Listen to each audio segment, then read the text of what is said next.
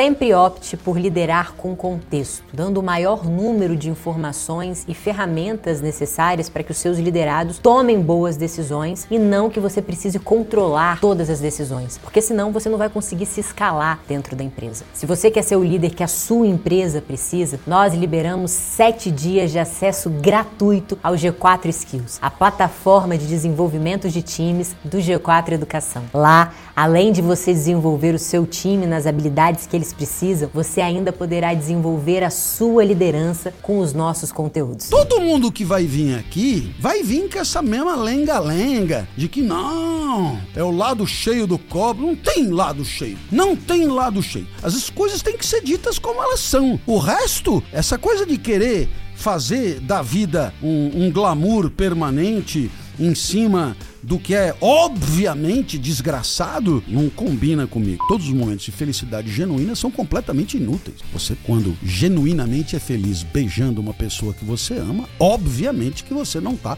ao mesmo tempo vendo a utilidade daquele beijo. E se enxergar a utilidade daquele beijo, não há uma felicidade genuína naquele beijo. Coisa excludente da outra.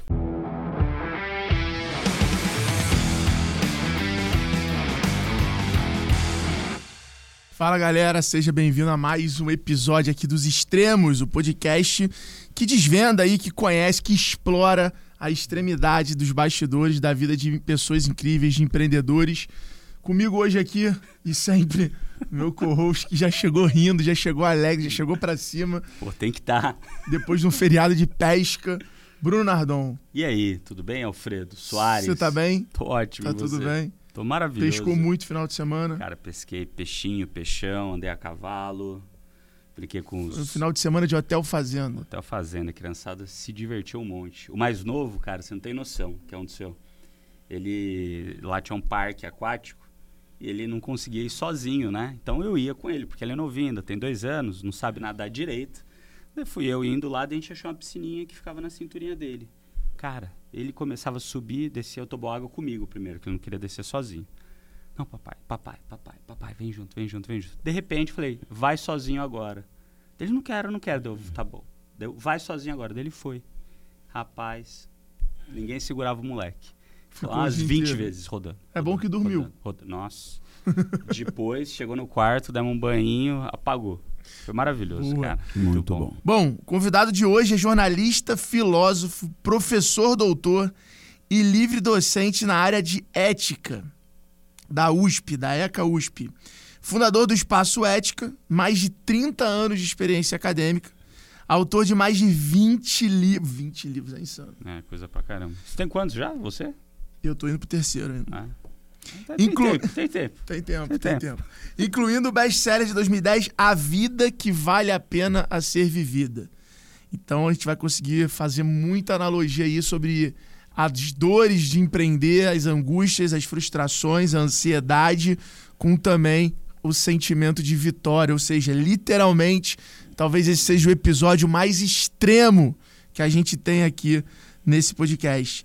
Palestrante e consultor também de grandes empresas, né? Uma delas, com certeza, é do Daniel Castanho, a Anima, que é um grande amigo, fez um episódio aqui incrível. Depois, quem quiser ouvir. Terceiro episódio, acho Um dos caras mais geniais que eu conheço. É. Bom, ele também tem dois podcasts, o convidado que vem aqui hoje. E agora você vai descobrir quem é. Ele tem o podcast Inédita Pamonha e Partiu Pensar. É isso mesmo, senhoras e senhores, Clóvis de Barros. Tudo bem, tudo bom, rapaz. Um Beleza, grande... cara, tudo Opa, bom? Opa, já molhei tudo. Um grande, tá um grande prazer ter prazer você é aqui. Meu. Prazer é Obrigado meu. pelo seu tempo, por aceitar o nosso convite. Clóvis, eu queria começar, eu acho que fazendo uma pergunta pessoal. Qual foi o maior extremo, maior extremo que você já passou na sua vida? Olha, é, de fato são vários e de várias naturezas, né? Mas eu acho que ter perdido muito da visão foi um extremo importante, né? Uma mudança radical de, de encaminhamento, você deixar de ver o que via, deixar de ter nitidez, deixar de conseguir ler, deixar de conseguir dirigir, deixar de conseguir. Enfim, é, é, a perda da visão é um extremo importantíssimo na, na, na relação com o mundo. Né? percepção do mundo completamente amputada de uma hora para outra. Não completamente, porque eu ainda me restou alguma coisa, mas assim é, houve uma mudança radical né, em relação a, ao modo de interagir com o mundo.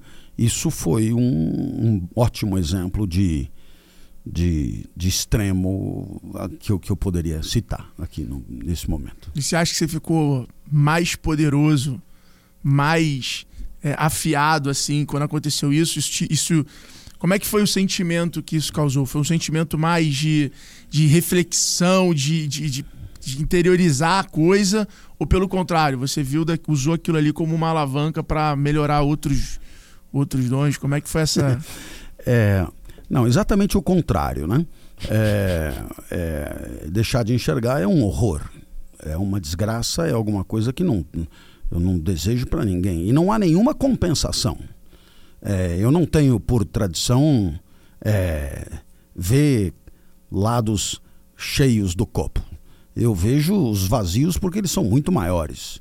É, deixar de enxergar é uma desgraça e eu não melhorei em nada por causa disso. É, exigiria muito mais tempo para eu desenvolver os outros sentidos, como se costuma dizer. Para quem é cego de nascença, isso talvez seja mais fácil. Eu não teria tempo nem de aprender o braille nesse momento. Né? O braille é complicadíssimo e, e, e é um pouco tarde para que isso aconteça. Não alavancou absolutamente nada, eu continuei. Eu já era frágil e fiquei muito mais fragilizado. Quanto ao meu pensamento, não melhorou em nada, porque o pensamento, né, esse negócio de voltar-se para si mesmo para pensar melhor é uma bobagem. As pessoas pensam melhor estudando, as pessoas pensam melhor interagindo, convivendo, ouvindo especialistas, consumindo coisas importantes, aprendendo, bunda na cadeira. Né? É, é, ninguém tira nada de si mesmo é, se não for a partir de muito sacrifício e de muito estudo. E a perda da visão dificultou demais o meu estudo. Eu tenho que ler no Kindle em letras garrafais e isso é, restringiu muito, digamos assim, a minha, a minha vida né, como é, leitor, estudioso e alguém que, que se interessa pelas, pelas ideias. Né? Então, é, só houve perda. Se você. Eu, eu sei que não era essa a pauta, porque muitas vezes o que se espera de nós é uma mensagem de coragem, de alento, de resiliência, de força, de triunfo e de sucesso. Mas eu tenho uma mensagem de covardia, de desalento, de fragilidade, de insucesso e de fracasso. É, nessa eu sou bem mais competente e bem mais especialista. Eu falei que ia demorar menos tempo do que você imaginava. Quem bom. foi que trouxe esse porra desse cara, velho? Não, mas pensa bem. Todo mundo que vai vir aqui vai vir com essa mesma lenga-lenga de que não, é, é o lado cheio do copo. Não tem lado cheio. Não tem lado cheio. Se você enxergava e deixou de enxergar, você se fudeu. É isso que aconteceu. Não tem lado cheio. Eu não passei a melhorar o tato, coisa nenhuma. Não melhorou o tato, não melhorou o paladar, não melhorou. O que importa é que eu fiquei cego. Isso é uma desgraça que você deve evitar que aconteça com qualquer um. E tenho dito. Acho que é, é, as coisas têm que ser ditas como elas são. O resto, é. é essa, essa coisa de querer fazer da vida um, um, glamour permanente em cima do que é obviamente desgraçado, é, não, não, não combina comigo. Quando isso aconteceu? Ou foi ao longo do tempo? Não, não, eu tive um. Eu, por conta de uma doença autoimune, que é uma vasculite, atacou os olhos, eu então tive a minha retina muito danificada, tive que fazer uma operação de retina e houve é, um certo número de escolhas equivocadas é, do ponto de vista médico, e, o que destruiu completamente a retina de uma vista e, e prejudicou muito da outra vista. Então, esse é o, é o cenário. Quer dizer, no final, eu já tinha alguma coisa de muito grave, mas é, a maneira como foi, foi tratado foi a pior possível. Então, o resultado final foi, foi sair de uma situação de dificuldade para uma situação de quase, quase não visão, né?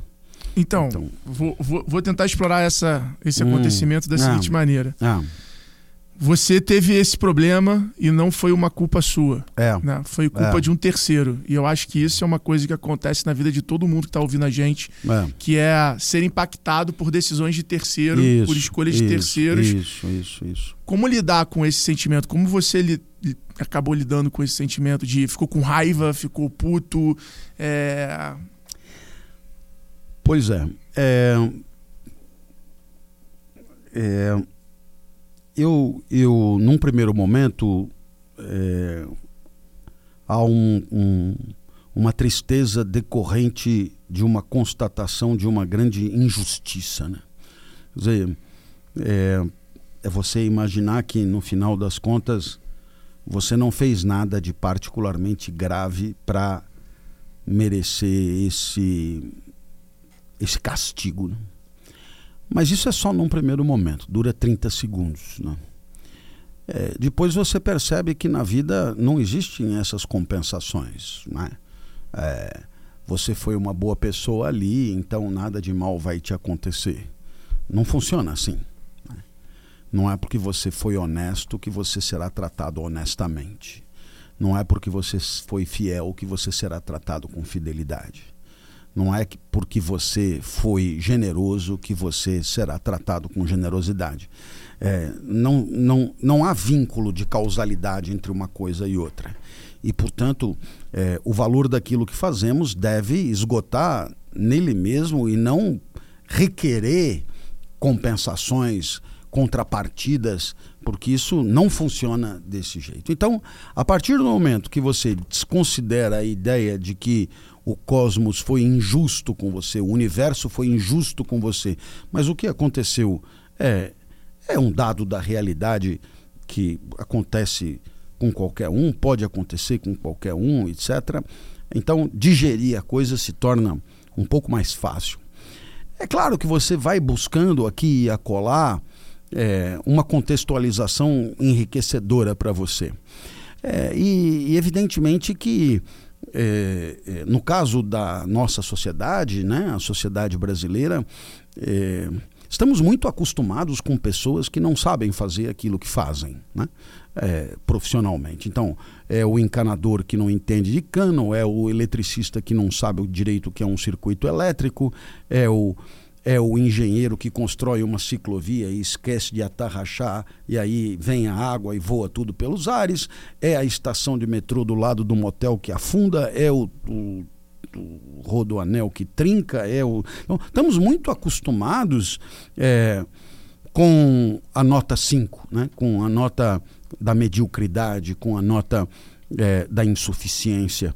E, e evidentemente que é, o fato de ter havido este, vamos dizer, essa falta de zelo né, com os meus olhos, está é, tá inserida num, num contexto cultural de, de aceitação do que não é bom, né? de aceitação do que é apenas mediano ou do que é francamente fraco. Né? Então, é, é, isso vem desde escolas que são fracas, nós sabemos a nossa educação é uma educação pífia de um modo geral.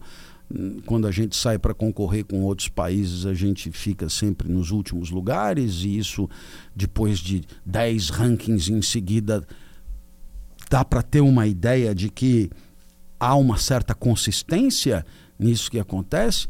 As nossas universidades também não estão, nenhuma delas entre as melhores.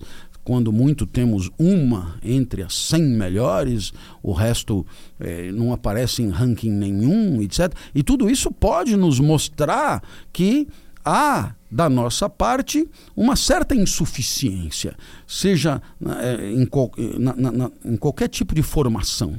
E eu fui vítima disso, quer dizer, no final, investigando melhor, o pai de quem me operou era excelente, Mas não foi o pai que me operou. O que me operou era não sei o que, não sei o que, não sei o que, filho. Como eu, que sou Clóvis de Barros, filho. E o filho opera ali porque é filho do pai. E aí, evidentemente, que ele não teve o zelo é, necessário para se ocupar do meu caso. E com isso eu acabei tendo a minha vista definitivamente prejudicada. E isso, eu repito, é uma situação extrema e, e, e você dirá, é, aonde está a raiz do problema? A raiz do problema está é, é, tá no fato da gente sempre ter é, se incomodado pouco com formações frágeis. Né? A gente aceita bem o fato de uma faculdade ser só nota 5, né? de o professor não saber direito o que ensina, do aluno se formar sem ter plenas condições de exercer uma profissão.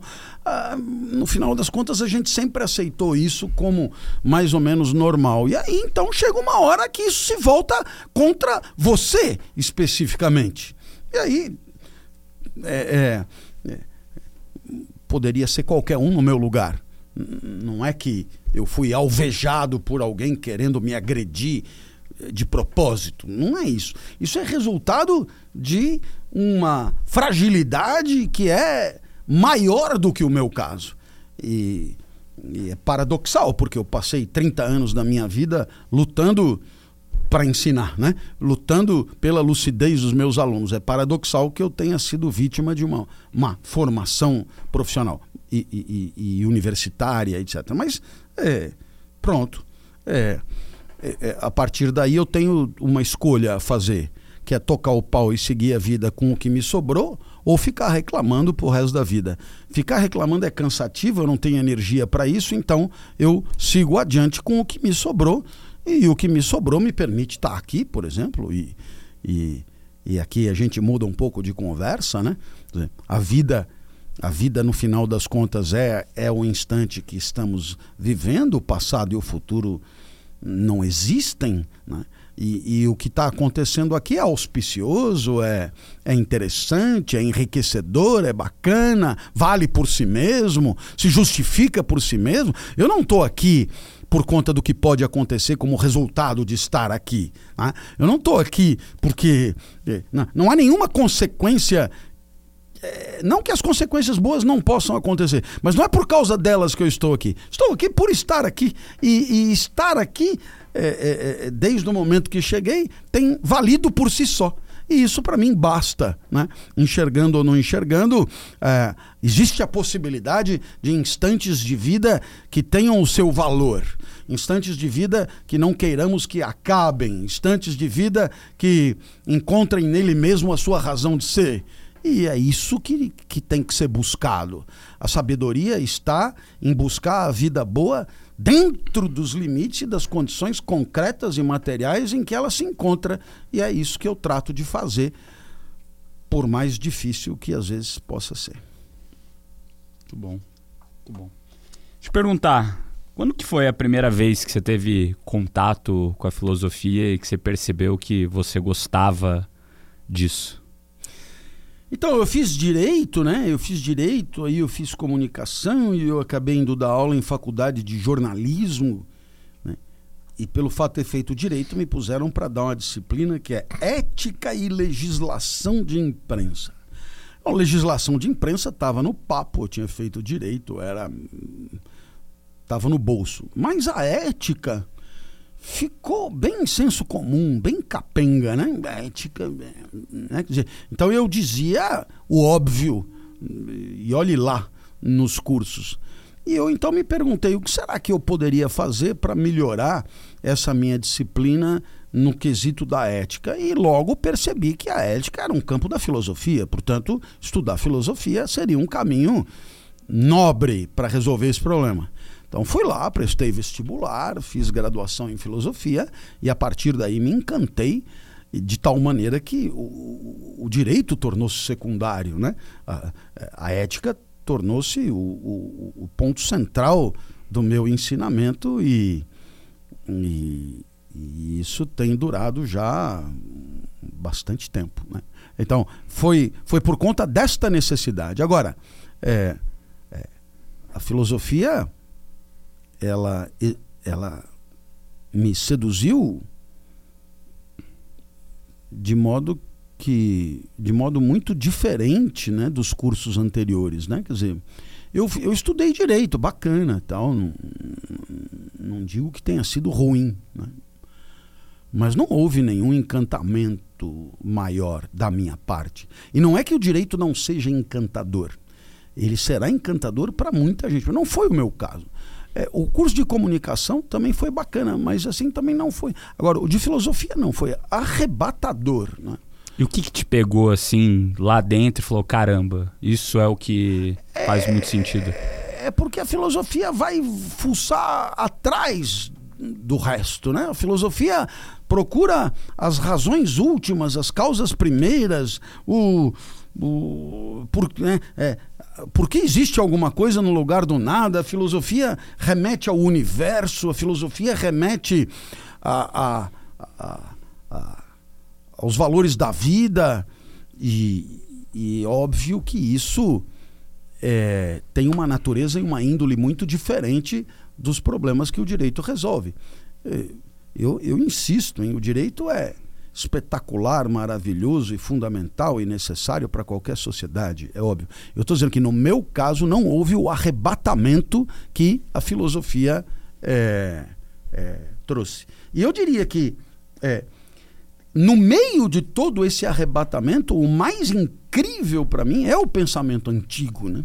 Dizer, a maneira como os antigos é, é, é, conduziam o seu pensamento e, e, e, e, propunham o que propunham, assim, me levava às lágrimas mesmo, porque no final das contas, nossa, a gente encontra tanta gente arrogante, gente metida, gente que acha que sabe tudo, gente cheia de certezas e tal. E aí você começa a estudar Sócrates, né? Que no final das contas saía pela rua é, dizendo: olha, né, você falou aí que fulano de tal sacaneou você e, e, que isso não se faz com um amigo. Então significa que fulano de tal é seu amigo. Claro que é! Pô, mas se você está dizendo que com tanta certeza que fulano de tal é seu amigo, eu imagino que você saiba o que é a amizade. E aí, né, claro, senão você não pode saber se fulano é teu amigo se você não sabe o que é amizade. Aí o cara, não, eu sei, todo mundo sabe. Aí só é gozado. Eu mesmo não sei o que é amizade. Então, é, se você puder me explicar, eu agradeço. Aí o cara começa a se enrolar e tal, e Sócrates então se torna um personal thinker, né? um, um, um, um professor particular de pensamento. Né? Veja como aquilo que você toma por óbvio não fica de pé. E eu não estou fazendo por mal, estou fazendo pelo seu bem, né? O que você acha óbvio, ah, cara é meu amigo, porra, a gente estudou desde do, da escola junto. Quer dizer que para ser amigo precisa estudar desde. Ah, não. Todo mundo que estudou desde a escola é seu amigo? Não. Bom, então é, esse critério é ruim. Tem mais um critério. Ah, meu amigo, pô, a gente, sei lá, a gente iniciou é, no mesmo uh, na mesma casa de lenocínio as nossas vidas sexuais. Ah, então esse é o critério? não, não precisa necessariamente. Não, é meu amigo porque, porra, eu, eu tomava lanche na casa. Né? Ah, quer dizer que esse é o critério. No final, o cara estava espumando porque ele era obrigado a reconhecer que não sabia o que era amizade, não sabendo o que é amizade, não podia afirmar que fulano de tal era amigo, não podendo afirmar que era amigo, ficava estranha aquela afirmação que isso não se faz com um amigo, pisou na bola. Tudo, tudo, desde o começo era submetido a um desmoronamento. Né? E aí é, eu, eu simplesmente fiquei maravilhado com os diálogos de Platão, a maneira como ele apresenta os problemas, por exemplo, o banquete que fala do amor, né? O que é o amor, né?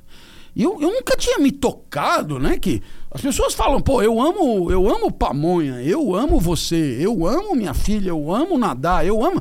Pô, não é possível que diante de tamanha diversidade estejamos falando do mesmo sentimento. Né? Então, a palavra amor, ela não, ela não corresponde a nada muito claro. Dor é muito mais preciso. Dor é dor. Né? muito mais preciso. Agora, o amor é difuso. Então Platão pega e fala: Bom, vamos ver o que é o amor e tal. E deixa um falar. É ele mesmo escrevendo, né? Mas ele faz um discurso para um, discurso para outro, discurso para outro. Aí chega Sócrates, dá a definição, né? submete a definição, a, a, própria definição, a crítica, etc. É, Quer dizer, eu, eu, eu, eu, eu acho que não tem como não se encantar, sinceramente. É, eu tive a sorte de ter na faculdade professores incríveis é, a quem eu devo tudo que eu sei de, de, filosofia e tive também a, digamos, o interesse de fuçar em comentadores e fazer o melhor curso que eu pude, de tal maneira que é, é, isso foi decisivo para o meu pensamento. Ah, hoje em dia, é, ou pelo menos nos últimos seis meses, eu tenho percebido muito é, líderes né, do mundo atual estudando as lideranças dos, dos últimos, porra, é, 100 anos, mil anos. É, e a filosofia tem se tornado aí um pilar importante para a formação de liderança hoje. E eu tenho visto muita inspiração né, em, em é, Alexandre o Grande, entre outras grandes líderes daquela época. Só que, na minha concepção, a, as gerações, as pessoas mudaram muito os problemas, os anseios, os pensamentos, as ambições mudaram demais. Você acredita que essa forma que lideraram o mundo antigamente, ela sim pode ser replicada hoje ou tem muita mudança? Porque o que eu vejo é que com uma geração mimimi que a gente tem hoje, é, e, e, eu acho que isso é, é inevitável, se as, se as decisões ou as, a formação de ideias fosse igual àquela época, essa geração teria preconceito com esse tipo de ideia. E aí eu queria saber qual é a sua, a sua visão em relação a isso, principalmente essa nova geração que na minha, na minha, na minha humilde opinião tem sido forjada aí muito frágil. É, eu eu acho a mesma coisa, né? Quer dizer, eu eu imagino que replicar é, absurdo. Né? As condições de vida eram completamente outras, a maneira de pensar, a maneira de pensar dos liderados muito diferente, os propósitos são outros, tudo mudou muito. Mas, é, se de um lado replicar é, lições é, é, é obviamente absurdo, é, é a epiderme, é a, a, parte visível da coisa, por detrás, né? É, por detrás do que foi dito, foi decidido, foi pensado, etc., por detrás nós podemos encontrar alguns fundamentos que esses sim podem ser refletidos e pensados e analisados à luz dos novos tempos, mas não no espírito é, de cópia, né? mas no espírito de. É, são, são elementos que instigam a reflexão e permitem entender melhor o mundo contemporâneo. E nesse sentido é bastante legal. Então, sei lá, está muito na moda o pensamento estoico né, no mundo do capital. Então, é, enfim, em primeiro lugar, é, é, óbvio que o que foi dito foi dito naquele tempo, naquele momento, pelas pessoas do seu tempo. Alguém como Marco Aurélio, que foi imperador, é, é, disse coisas importantes a partir do, do, lugar de fala que é o dele, que era o Império Romano. Né? Bom, agora, é, então, é, o que ele diz rigorosamente não serve para o que vivemos hoje. Mas o fato dele ter dito nos permite fazer é, a análise do mundo contemporâneo com um instrumental enriquecido. É, é, então, Zé, o que temos que fazer não é a mera justaposição, a mera, a mera aplicação, melhor dizendo, mas o que podemos fazer é, é nos servir da filosofia como instrumental de análise de um mundo de hoje, que obviamente é um mundo inédito, nunca antes vivido, como todos os outros mundos, né? E, portanto, é, é, aquilo que eles pensaram pode nos ajudar a pesquisar e pensar sobre o mundo atual com maior riqueza, sem pensar em mera transposição. Então, é, você fala aí das gerações atuais, de fato, o mundo contemporâneo, ele. A maneira como os jovens são educados, por conta das coisas serem como são, é, acaba forjando gente é, que suporta pouco. Né? Que suporta pouco. Não é à toa que os estoicos têm, têm estado tão na moda, porque a palavra estoico, mesmo fora da filosofia, tem a ver com o cara que aguenta o tranco sem reclamar. Né? Suporta sacrifício. Né? E o que a gente assiste é um, a formação de, de jovens que em casa não encontram obstáculo e resistência para quase nada, portanto, tem todos os seus desejos é, satisfeitos, encaminhados. O trabalho de educação, propriamente dito, que é o trabalho de dizer não, né?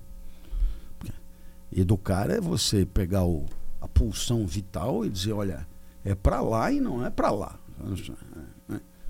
Educar é você pegar energia do bichinho e botar num certo caminho, entendido como bom. Né? Toda educação pressupõe valor, pressupõe uma política, pressupõe uma estratégia, pressupõe uma coisa, e pressupõe, é, e pressupõe algum tipo de dor, de tristeza, de desagrado. Sabe o que, que é?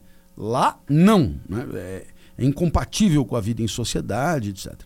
E aí a família, pelo fato de ter se configurado como se configura, com pai e mãe trabalhando, pouca, pouca presença, pouca coisa, não se quer perder tempo com educação que, que entristece. Então há muito mais um clima de camaradagem que é pouco educativo e, e aí então transfere-se para a escola.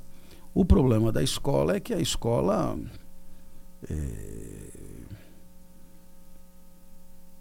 ela está inscrita numa dupla lógica. Ou ela é pública e aí ela sofre com as mazelas da pobreza do Estado, ou ela é privada e aí ela sofre com as mazelas do mercado educativo. Eu, uma mensalidade de 4, 5 pau, o cara não pode perder. Então, é, ele não vai correr o risco de impor ao aluno um dissabor. Então, o professor está refém dos caprichos. E muitas vezes o aluno desagradado conta com o apoio da família nesse desagrado. Né? Eu não estou aqui pagando cinco pau por mês para o menino ser desagradado, desautorizado, corrigido, etc. Conclusão, ninguém faz o que tinha que ser feito, né? ninguém educa. Então nós temos, no fundo, uma geração sem educação. Né? Uma geração. Educação no seu sentido de dia a dia, cotidianamente, através de ajustes. É, é, a definição de, de limites existenciais a partir de valores que são valores de vida, mas que são valores morais, valores éticos, valores de convivência, valores, né? E que devem nortear uma trajetória. Então, a gente acaba se deparando com aquilo que no resultado final chamam de uma geração, põe lá a letra que quiser, mas é uma geração que é, por que, que o cara passaria a ter que suportar alguma dor agora se até então é, tudo foi tão macio para ele, né? E é essa incompreensão que gera estupefação de quem acolhe esse, esses novos recém-chegados, né? E é, é um pouco esse o cenário que eu vejo. Então, é, a filosofia é, poderia ser extremamente é, necessária, eu penso, né? para que todo o processo fosse compreendido né? e que, no final das contas, as pessoas com lucidez percebessem que o ser humano não nasce pronto. Né? é diferente do resto dos animais. O ser humano, ele nasce antes da hora, ele nasce, ele leva um ano para começar a andar, ele é frágil, ele é. Se ele é largado, ele morre. Né? Então, é, o que acontece? Diferentemente de todos os viventes, a gente compensa a nossa fragilidade de natureza com convivência. É o outro que nos dá. É o outro que nos ensina, é o outro que nos ensina a ler, a escrever, a falar, a andar. É o outro que nos dá autoconfiança. É a partir do outro que temos a confiança de fazer o que não faríamos, né? Você mesmo deu um exemplo hoje. Você falou do seu menino que no escorregador lá, no, no, né? no começo vem, vem, vem. Agora você virou e falou, vai você. E ele ousou. E ele ousou por quê? Porque você estava ali. A confiança nele é a confiança em você. Meu pai não vai me deixar cair numa roubada, ele está ali. Mas nós precisamos da confiança do outro para termos a nossa. É, é, muito interessante isso. A confiança é autoconfiança porque eu tenho certeza que posso fazer uma coisa que não fiz ainda. Tudo bem, ótimo, mas a origem dessa autoconfiança está em alguém que disse, vai, né? É mais ou menos como o teu pai que te tirou as rodinhas de lado da bicicleta e falou, pedala, porra. E você pedalou porque ele estava ali. Você andou porque alguém falou, pode caminhar que eu tô aqui. Né? Eu me lembro até de uma história, essa é outra história extrema. Né? Eu tinha começado a dar palestra e fui no, no HSM. O HSM que agora é do do Anima lá, Grande mas que Daniel. é do Daniel, mas que que na época contava com a participação do do ministro Paulo Guedes. Paulo Guedes. Muito bem. Do Bozano. E aí Crescer. É, é, era esse pessoal lá no começo e eu tinha começado a dar palestra. Aí o Sírio Libanês me pediu para ir lá em nome dele, falar lá no HSM. Eu cheguei, eu não sei se eu devia estar todas essas marcas, eu não tenho problema Pode não, falar, né? não, não, não, não, não, são todos amigos nossos, não é, tem nenhum é, problema. Não, problema. Aí eu cheguei, tinha 8 mil cadeiras vazias, estava todo mundo no cofre. Eu fiquei com o coração. Porque o que eu dominava era 40, 50 alunos em sala de aula. 8 mil coisas. Eu olhei aquilo, não, eu, não se enxergava o pau. Falei, como que enxerga o palestrante? Ah, nos seis telões, que não sei o que e tal. Então eu fiquei com medo, digamos assim. Aí me puseram num camarim. No camarim tinha um senhor vestido de maneira muito, muito assim, despretensiosa. Lembrava muito meu pai, é, com, com calça social e tênis. E aí eu falei olá, e ele falou hello, eu entendi que ele não era brasileiro, o que me deu a, a oportunidade de ficar quieto. Que, com o constrangimento que eu estava sentindo, era melhor eu ficar quieto. Mas aí ele me perguntou, ele falou: É você que vai falar antes de mim? Falei: Acho que sim. Ah, e sobre o que você vai falar? Aí eu falei: Ethics. Ele falou: Nossa, ele fez uma fisionomia de muito espanto. Falou, você deve ser muito bom, porque para 8 mil pessoas virem ouvir falar de uma coisa que todo mundo mais ou menos sabe do que, que é, você deve ter coisas incríveis para dizer. Foi o suficiente para perceber que eu não tinha nada de incrível para dizer. Né? tirando, tirando dizer que né, seja honesto e pronto, ver se deixa de ser cuzão, né? E pronto, não tem mais nada para dizer, né, mano? Eu falei, não, eu não. Aí ele olhou para mim e falou: Não, eu conheço gente como você que diz que não, não tem nada para dizer. São os piores, são os que são os que realmente têm coisas importantes. Eu falei: Não, eu estou dizendo a verdade, eu não tenho nada de interessante para dizer. Aí ele, aí quando eu insisti, ele falou: Ah, esses então são os piores dos piores. Esses são geniais e tal. Eu dizia, bom, não adianta insistir que esse cara, ele é muito chato. Ele só vê o copo cheio. Ele é muito chato, velho. Muito chato. Aí eu me sentei e eu achei que eu tinha que devolver por educação o interesse dele e perguntei: "E o senhor vai falar sobre o quê?" Mas eu perguntei por mera polidez.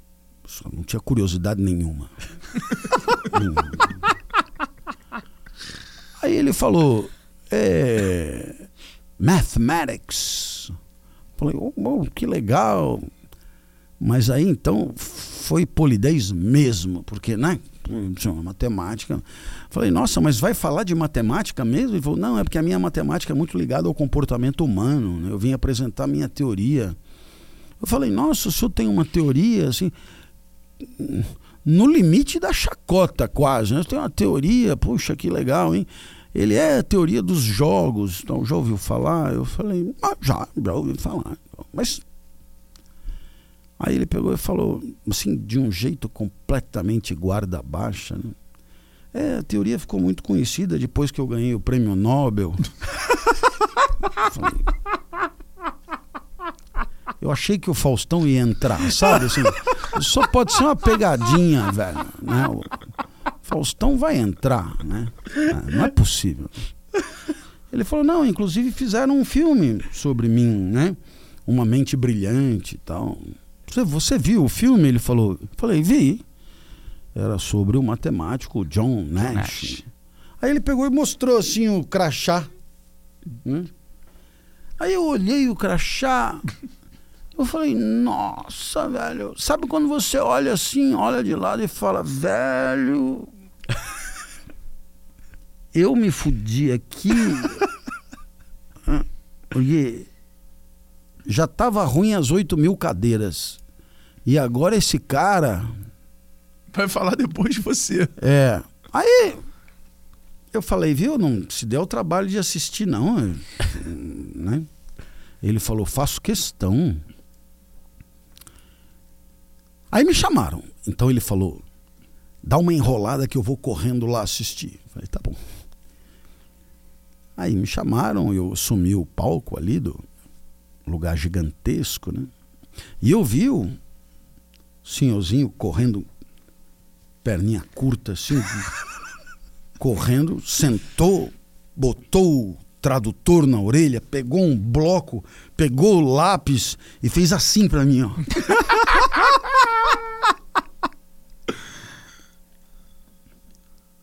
Depois eu interpretei diferente do que na hora. Porque depois eu percebi que, na verdade, ele fez assim em forma de agradecimento por achar que eu tinha enrolado para ele não perder nada. E, na verdade, eu tinha mesmo enrolado. Mas na hora eu interpretei de outro jeito. Eu interpretei como que dizendo.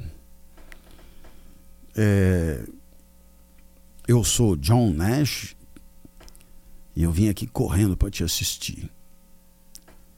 Tem mais 8 mil aí. Então, tenho certeza que você tem alguma coisa de interessante para dizer. Então, essa é a oportunidade. Não vá me decepcionar. E eu entendi que ali John Nash estava fazendo o papel do meu pai, que um dia empurrou a bicicleta para eu pedalar sem as rodinhas. Eu entendi isso. Né? É... E ali eu entendi que a confiança vinha do outro. Né? Ali eu entendi que todo mundo precisa do outro para empurrar na hora da bicicleta, na hora do escorregador, na hora de você olhar e dizer eu não, eu não, não vou conseguir. O outro diz vai, lógico que vai, né? Vai. E aí Aí eu dei uma palestra enlouquecida, né? Eu tinha 20 anos menos, eu tinha uma energia infernal, e eu batia no peito, e eu, e eu trazia exemplos, e eu apresentava conceitos, e eu. Nossa, eu fiz o que eu nunca tinha feito. Olho arregalado. E, e, e E ele anotando, vendo de lado, perdi alguma coisa e tal, e. E, aí terminou 8 mil de pé aplaudindo. E ele, num primeiro momento, aplaudiu, depois ele jogou assim, e ele levantava os braços como que se o time dele tivesse feito um gol, sabe? Como que dizendo: Eu falei, eu falei, eu falei. Aí eu, todo mundo parou de aplaudir. Eu disse: Ó, quando eu cheguei aqui eu estava com muito medo. Aí me puseram no camarim com, com o cara que vai falar depois de mim. Aí o meu medo multiplicou por mil. Mas ele, ele virou para mim e disse: vai lá e arrebenta. Então essa confiança que você viu é emprestada dele. Porque eu por mim mesmo estava com muito medo. Então agora eu vou devolver a confiança para ele, porque é ele que vai falar. Queria agradecer muito e fui-me embora. Ainda trocamos alguns WhatsApps é, antes dele morrer. E, e eu entendi que aquilo tinha sido um momento extremo. Né? Porque eu, eu tinha uma competência que é a competência de dar aula na universidade para um X número de alunos, que eu dominava bem, que eu controlava bem. E eu fui jogado num outro cenário onde eu me senti pedalando pela primeira vez só com duas rodas. E eu falei, eu vou cair. Eu vou cair. Né? Então, John Nash foi o empurrador da bicicleta. E a partir de então, eu tive essa lição ali na hora, mas tive também uma outra lição, né? que é a possibilidade de me tornar eu mesmo um empurrador de bicicletas. Cada um empurra a bicicleta do tamanho que pode. Né? Então eu passei a me preocupar com isso, né?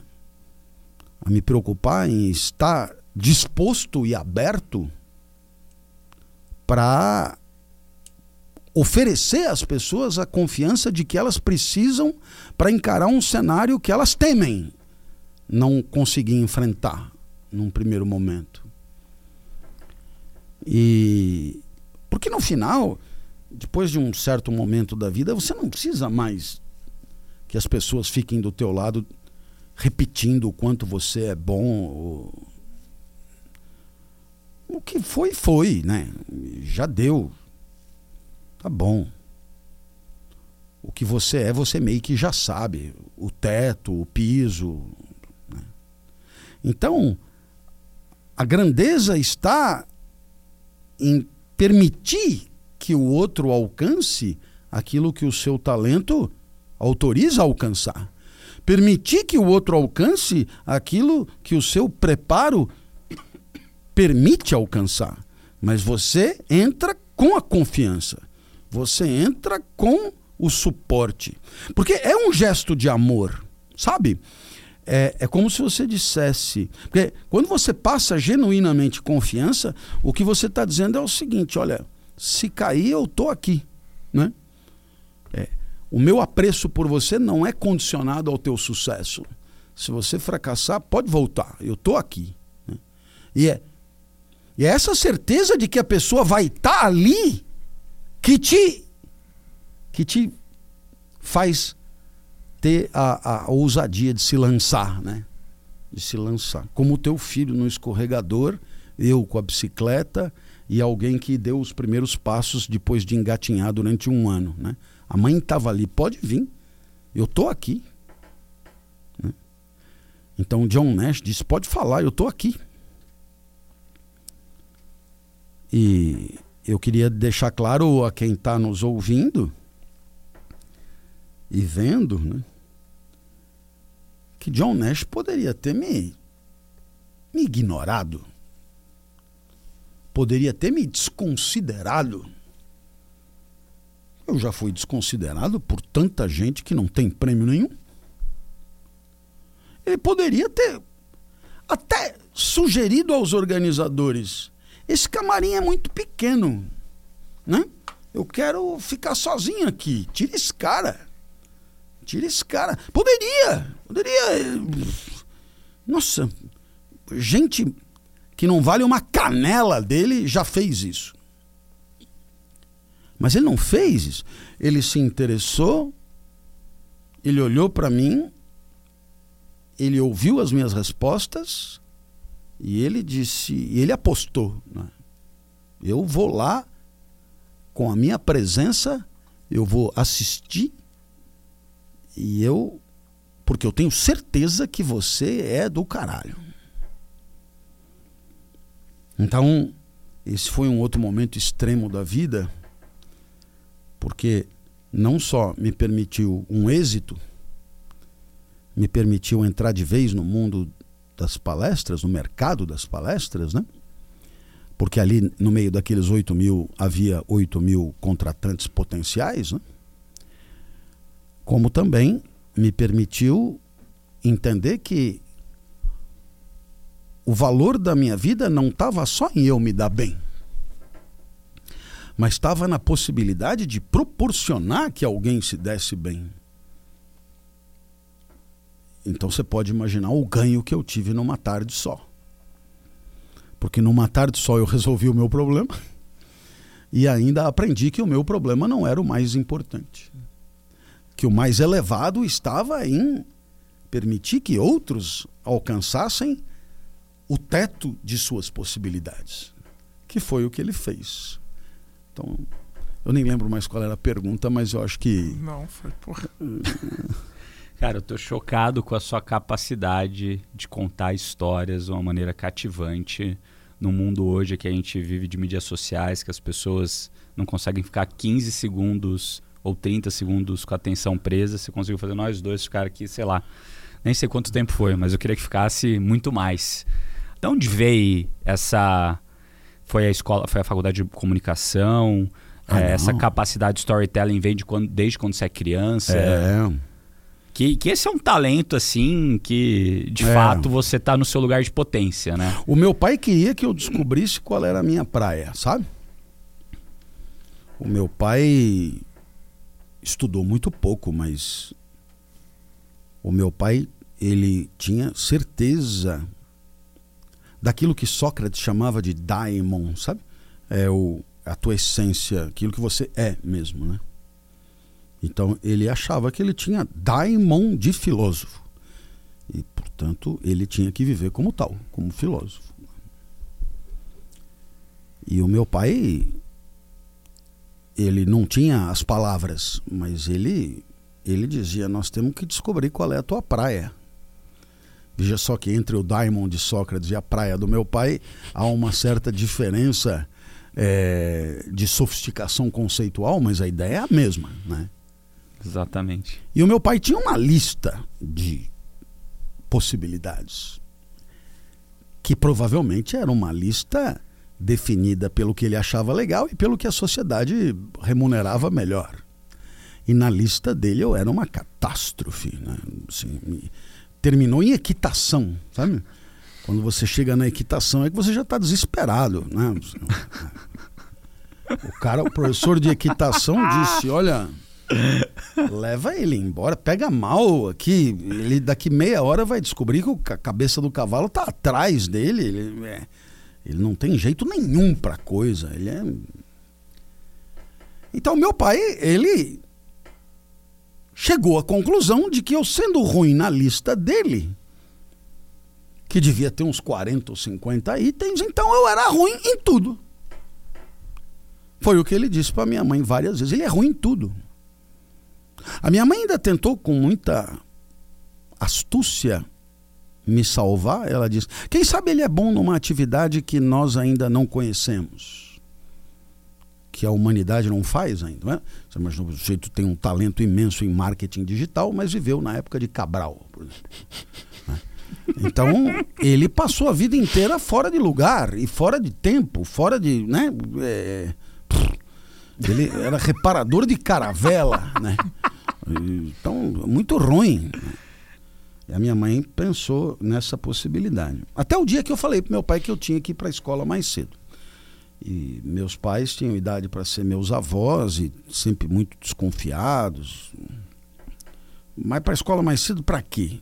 Falei, tem prova. Não, na hora da prova eu levo. Falei, não, precisa ser antes. Por quê? Porque eu vou explicar a matéria para os colegas.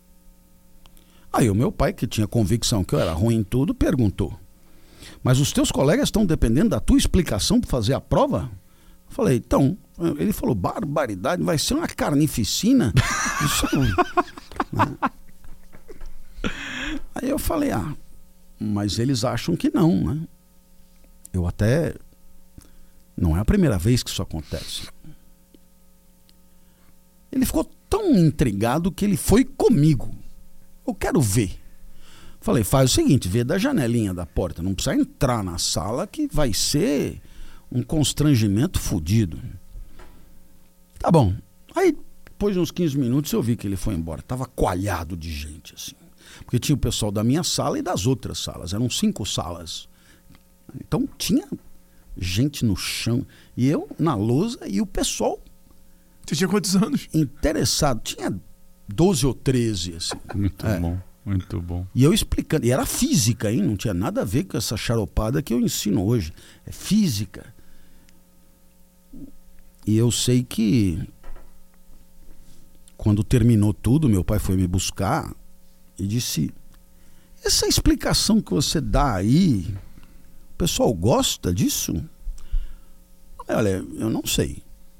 Mas que estava cheio, estava. Está cada vez mais cheio. Ele falou, mas então a gente já descobriu qual é a sua praia? Você é um explicador. Eu nunca mais esqueci isso e você deve imaginar que eu fiquei aliviado.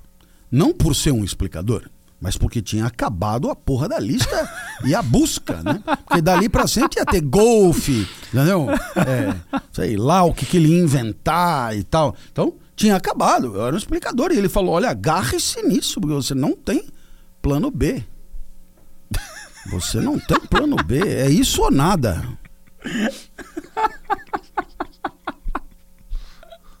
Qual é a graça da história? É que aquilo foi um alívio para foi um, um momento extremo, né? Porque a partir dali eu tinha certeza de que eu passaria a minha vida explicando.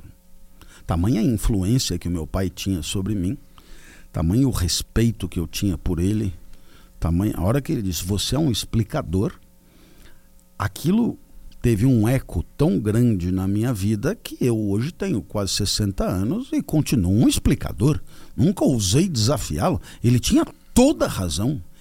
Ele foi cirúrgico. Né? É a única coisa que mais ou menos eu sei fazer. Então, esse talento de contar história, ele vem daí. Ele vem do ensino médio, do ensino fundamental até. Ele vem dessa facilidade de pegar qualquer assunto da escola e transformar em alguma coisa muito mais agradável de, de estudar e eu sempre tinha um jeito particular de ensinar, mesmo as coisas mais aparentemente áridas, né? E quando eu não entendia, eu também não conseguia explicar. Isso para mim era muito rico, né? Porque sei lá, o professor vai lá e põe log de A na base B igual a X, então B elevado a X é igual a A. Levanta a mão, né? eu não consigo explicar isso, então eu não entendi. É, você me dizer que log de A na base B é igual a X, que B elevado a X é igual a A, é, é, é, é, explicar uma coisa que eu não entendo por outra que eu também não entendo. E ficamos numa ilha. Eu quero saber o que, que isso tem a ver com o resto. Me encontra né, uma ele não fez. Mas eu sei que ele poderia ter feito, né? porque as equações logarítmicas permitem. Por exemplo, todas as tabelas de Covid que na quarentena já é tudo equação logarítmica. Ele poderia ter me ajudado a entender, mas o logaritmo ficou para mim sempre uma ilha que não conversa com nada. Então, qual era o grande mérito era permitir que aquelas pessoas, diante de um tema aparentemente isolado, que ele, que ele conversasse com outros temas do repertório do interlocutor, temas cotidianos, presumidos como, como conhecidos, né? e, e tornando aquilo muito mais agradável. E as histórias eram o grande gancho para que isso acontecesse. Então, é, eu adorava quando me pediam para ir lá na frente contar uma história sobre um assunto qualquer. E era impressionante. A... Eu achava mesmo impressionante como a história brotava assim. Não é que eu num primeiro momento já tivesse tudo na manga. Não, era improvisado mesmo, né? E, e por isso eu tinha certeza que meu pai tinha razão. Né? É, toda a minha inabilidade para tudo, tudo, eu não consigo dar a volta no compasso, cai o compasso da mão. É uma inabilidade absurda, né? Para coisas manuais, pra, esporte em geral. Na hora de explicar, era como se toda a minha natureza encontrasse ali um sentido, um significado, uma razão de ser. Então eu não tive dificuldade de descobrir qual era a minha praia. Agora, o grande problema é você, depois de saber qual é a tua praia, sabe, o autoconhecimento, conhece-te a ti mesmo. Né? É você apostar nela. Por quê? Porque a sociedade não, não dá moleza. Sociedade tem seus critérios. E você tem talentos que são bem remunerados e talentos que não valem nada. Certo? Então, se você tem o talento de, de botar uma bola vermelha grande dentro de uma cesta um pouco acima de você, você pode virar Michael Jordan, herói nacional e bilionário. Se você tiver o talento de arremessar um ovo cozido na boca de alguém que está bocejando, é parecido, velho. É muito parecido. É muito parecido, só que você vai é preso, cara. Dependendo do que acontecer, você vai é preso. Então, quer dizer, a sociedade tem seus critérios. Você vai dizer, não, mas a sociedade premia o que é importante. Ah, então, sim, tipo, é, tipo, quanto ganha um superstar do futebol e quanto ganha um explicador. Fica claro o que é importante. Depende de fato, do explicador é, que você está olhando. né? depende, não, não depende nada. Nenhum explicador ganha o que ganha o Neymar. Nenhum. Eu tenho um. Então vai.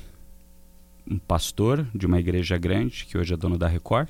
Ah, bom. Ele não é um explicador de é, alguma também. forma? Não, mas o, o escopo maior ele é um explicador. De um pastor vai além do explicar. É maior do que explicar. Por quê?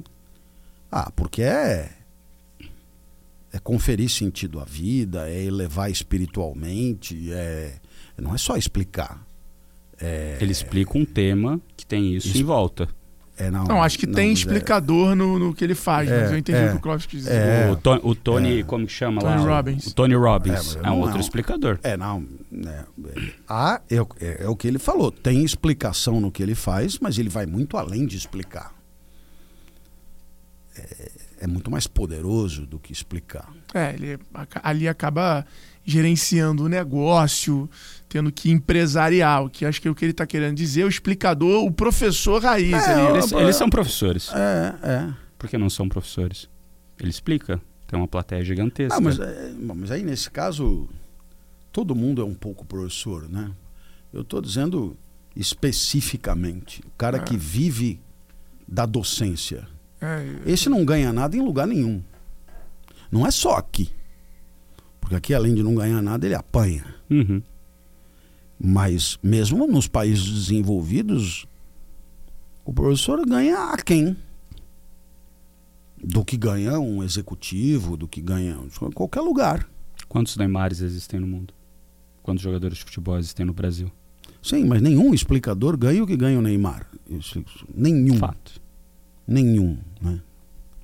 É, e se você pegar o segundo escalão, também é, e o terceiro escalão também é. Não, é, mas é, é, não é uma questão de problematizar. Apenas dizer que a sociedade tem os seus critérios. Sim, tem, tem os seus Tem valores, os seus critérios, né? tem as suas coisas. E assim, é, é, numa sociedade como a nossa, né, o explicador tem a importância que tem, tipo pouca. pouca ou nenhuma.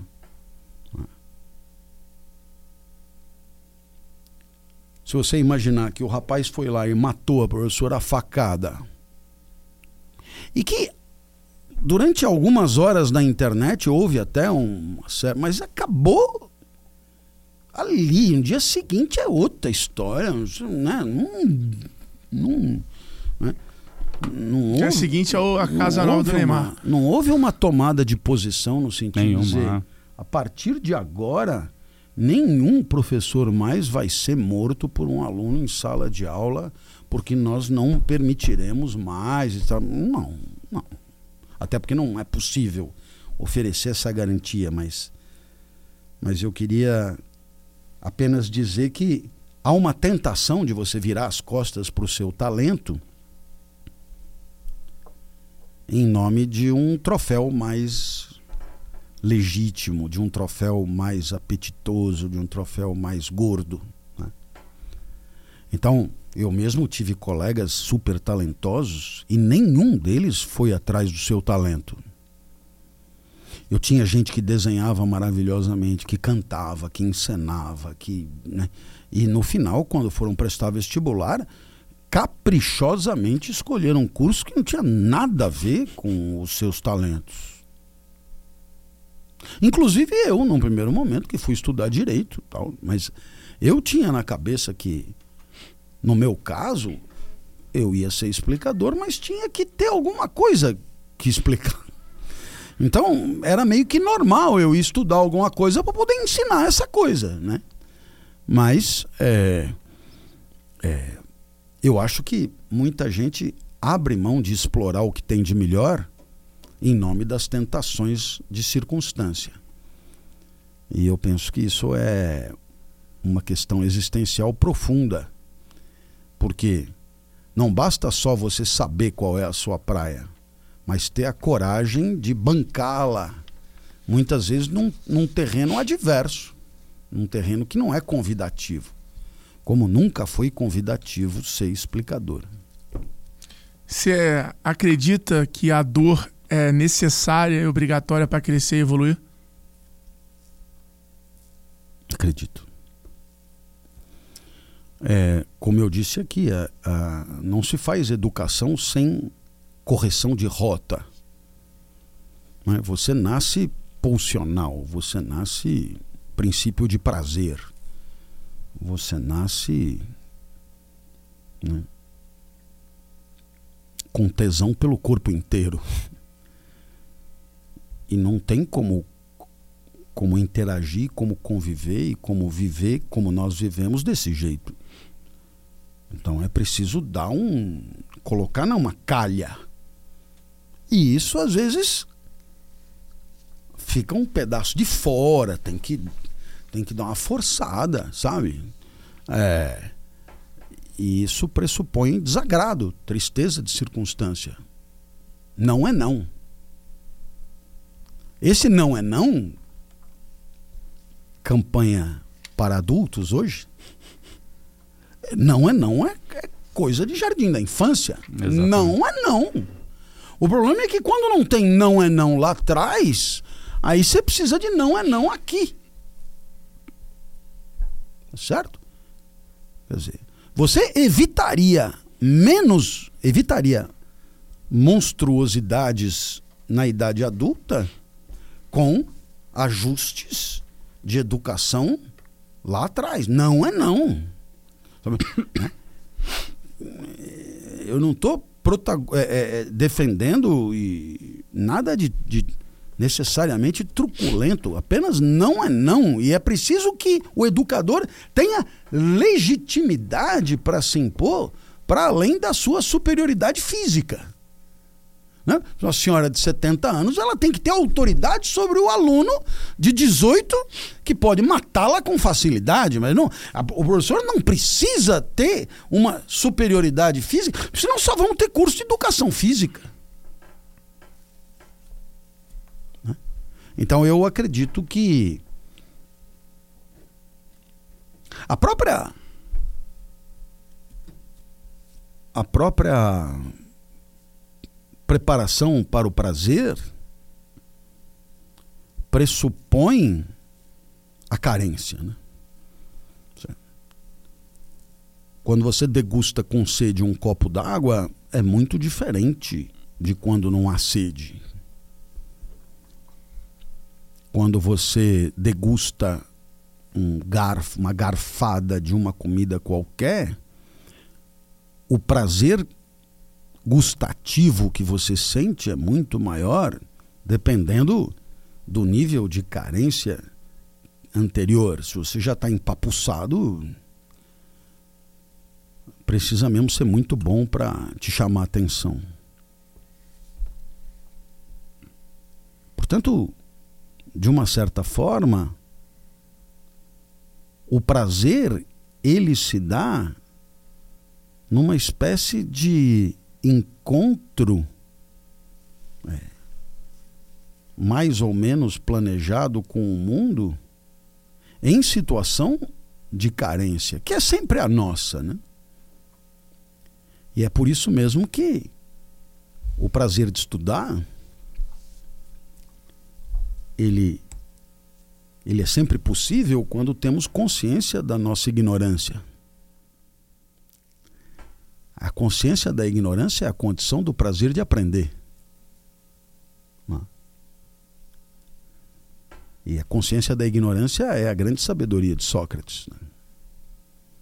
Sócrates era o mais sábio por uma única razão: ele tinha consciência da sua ignorância, enquanto os outros não tinham consciência da sua ignorância, porque acreditavam saber. Então existe a possibilidade de você apostar num aprendizado para o prazer do conhecimento, um prazer estudantil, um prazer de estudo, a partir da consciência do quanto você não sabe. E do quanto saber pode ser auspicioso, pode ser prazeroso, pode ser excitante, pode ser. Então, quando você me pergunta por que, que a filosofia te arrebatou tanto? Muito mais do que o direito a comunicação. Porque a filosofia me trouxe uma consciência da minha ignorância que o direito e a comunicação não tinham feito. Então, é, não era prazeroso aprender, porque é, havia uma postura meio blasé de que, enfim, né? Mais ou menos eu já sabia e tal. Foi essa consciência da ignorância, e aqui eu queria retomar a alegoria do copo vazio e do copo cheio. É exatamente porque você chega com o copo vazio que você consegue enchê-lo. o sujeito que já chega com o copo cheio, ele não tem mais o que ele não tem enriquecimento possível, né? Eu sempre conto a história de um professor muito arrogante que foi conversar com um monge lá no Japão e tal, e o cara chegou e falou, falou, falou, falou, falou, falou. Isso que ele queria uma queria fazer uma pergunta para o monge, né? mas ele falou, falou, falou, falou. Aí o monge foi servir o chá e foi ele falando e o monge servindo, servindo, e aí o monge deixou transbordar o chá. E aí o cara falou, pô, mas deixou transbordar o chá. Para você entender quem é você. Né? Você é uma xícara transbordante, eu não tenho nada para dizer. Não cabe. Pode olhar, não cabe na xícara. Né? Então, ter a consciência né, da parte vazia do copo é ter a consciência da possibilidade do enriquecimento em qualquer momento, com qualquer pessoa. A certeza de que qualquer um pode te ensinar alguma coisa, por quê? Porque qualquer um teve uma trajetória que não foi a sua, experiências que não foram as suas. Entende? Quer dizer, é, é, é, o enriquecimento não é garantido pela posição institucional de quem fala. O enriquecimento pode ser ter origem em qualquer um, porque afinal de contas, é, eu diria mais, é justamente com aqueles que tiveram uma vida muito distante da sua que você mais poderá aprender. Porque são esses que têm um olhar rigorosamente complementar ao seu. Agora, para isso, é preciso humildade. A humildade para aprender pressupõe consciência da própria ignorância. E é muito raro você encontrar isso né, na elite dirigente dos países. Né? Porque no final das contas as pessoas imaginam que o seu valor tem a ver com o tamanho das suas certezas, né? Então as e vomitam certezas atrás de certezas. Eu penso isso, eu sei isso, eu acho isso, eu não sei isso, e no final das contas acabam sendo todos xícaras transbordantes, incapazes de, de algum tipo de, de crescimento. Então, a grande, por que a filosofia me arrebatou? Porque com cinco minutos de jogo eu tinha entendido que eu não eu era nulo. Assim, tudo que eu sabia. Então, é, uma vez definida essa carência, tudo que eu aprendi foi saboreado com, com imenso gosto. Então, não lembro mais qual, qual era a pergunta, mas eu falei aqui algumas Eu coisas. quero puxar para outro lado, aqui ainda nesse tema de Ah. filosofia. Hum. Quais que são os fundamentos e princípios básicos que você sente que foram colocados por esses grandes pensadores ao longo do tempo, que Hum. você acha que são importantes ou que deveriam ser importantes? Que você poderia ficar duas horas aqui dando aula sobre isso, né? Hum. Logicamente, mas que É. você acha que seriam importantes para as pessoas terem, pelo menos, noção que elas não sabem sobre aquele tema estudar mais profundamente? Bom, é...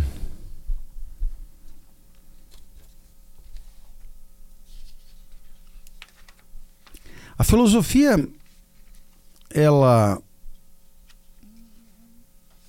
antes de mais nada, estuda o conhecimento. né? Mas ela, ela não estuda o conhecimento do mundo, ela estuda o conhecimento do conhecimento. O que é completamente diferente. dizer, a botânica estuda o conhecimento da árvore. A filosofia estuda o conhecimento do conhecimento da árvore. Os, os limites da razão. O que conhecer quer dizer? O que, que tem que passar na sua cabeça? O que tem que acontecer na sua mente para você ter certeza que conhece alguma coisa fora de si? O que significa conhecer? Será que conhecer é representar? Assim, por exemplo, tem a árvore, aí você imagina a árvore. O que, que é? é? O que, que é conhecer? É conhecer as causas? Né? Será que conhecendo as causas eu conheço o que é a coisa? Né? O que, que é conhecer? É conhecer a substância, matéria e forma? O que, é conhecer? Né? É, é, é, então, essa é uma primeira preocupação. E ela é uma preocupação que, que pode ser complicadíssima. Né? Porque no final das contas, ela esbarra num outro problema óbvio. Quer dizer, o que é o ser? Né? A questão do que é conhecer, ela vem de mãos dadas com a outra. O que é o ser a ser conhecido? Né? Porque vamos combinar, se o ser é fluxo o tempo inteiro, fica difícil. Né? Muda, muda, muda, o conhecimento meio que corre atrás, né? Então, será que conhecer é conhecer o que não muda? E aí a pergunta é, mas tem alguma coisa que não muda? Você pega uma banana, ela é verde, amarela, preteja, tal, apodrece, ela não parou um segundo de mudar. Então, o que caralhos é a banana? Ela é a verde, ela é a amarela, ela é a preta, ela é a coisa, né? É, o que é a banana? Então, Platão, por exemplo, vai sugerir que a banana não é essa da fruteira. A, ba a banana que é, é a ideia de banana, que é uma só para todas as bananas. Aí fica fácil. Aí, aí realmente melhorou. A ideia da banana não muda, eu tenho ela na mão e ela respinga em todas as bananas que são bananas. Então, eu não me incomodo mais com a banana da fruteira, eu me incomodo com a ideia da banana e conhecer é a ideia. Enquanto que a banana em si é uma ilusão. Então, essa é uma, é uma saída. Claro que alguém vai dizer, meu malandro, e esse tal mundo das ideias fica onde? É, onde é que eu, né? É, e aí há um milhão de dificuldades, mas pelo menos esse problema foi resolvido, né? Então, a, o conhecimento é um problema. O segundo problema da filosofia é o dever ser, o dever agir. O, o, como devemos existir, como devemos proceder, como devemos fazer. Então, não é um estudo de como o homem age, mas é um estudo de como o homem deveria agir. Homem e mulher. Que é o campo da moral. Então, você tem o campo do conhecimento e você tem o campo da moral. E, naturalmente, isso é um campo imenso. Né? Imenso, porque é o campo onde eu me encontro com a, como professor de ética. Você tem um terceiro, uma terceira preocupação que é o que é o belo. E aí, vixe, né? Porque será que o belo é inerente ou imanente aqui à, à xícara ou o belo é belo porque me agrada? E aí tenho que admitir que a beleza, estando nos olhos de quem vê, é, é, a mesma coisa pode ser bela e feia, dependendo de quem olha ou a beleza está na xícara e quem e quem avalia errado é porque errou. Se a beleza está na xícara, o que que confere beleza à xícara? Se a beleza está nos olhos de quem vê, que tipo de efeito a xícara tem que produzir sobre mim para que eu conclua que ela é bela? São problemas. Então, se você pegar conhecimento, né? estudo do ser, moral e o que a gente chama hoje de estética? Você tem aí um cardápio muito relevante de questões porque se você parar para pensar sobre o que você fala, o que ocupa a tua cabeça, você vai ver que é difícil fugir de conhecimento, né? vamos chamar assim para ser sofisticado, né?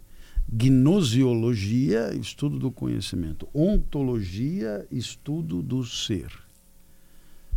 Moral, estudo do dever ser e estética estudo do belo. É muito difícil fugir disso. E é por isso que a filosofia acaba oferecendo fundamento para para muita coisa. Qual é o grande problema dela? Que pelo fato dela ir no fundo das coisas, ela não tem tantas certezas assim quantas você gostaria que tivesse.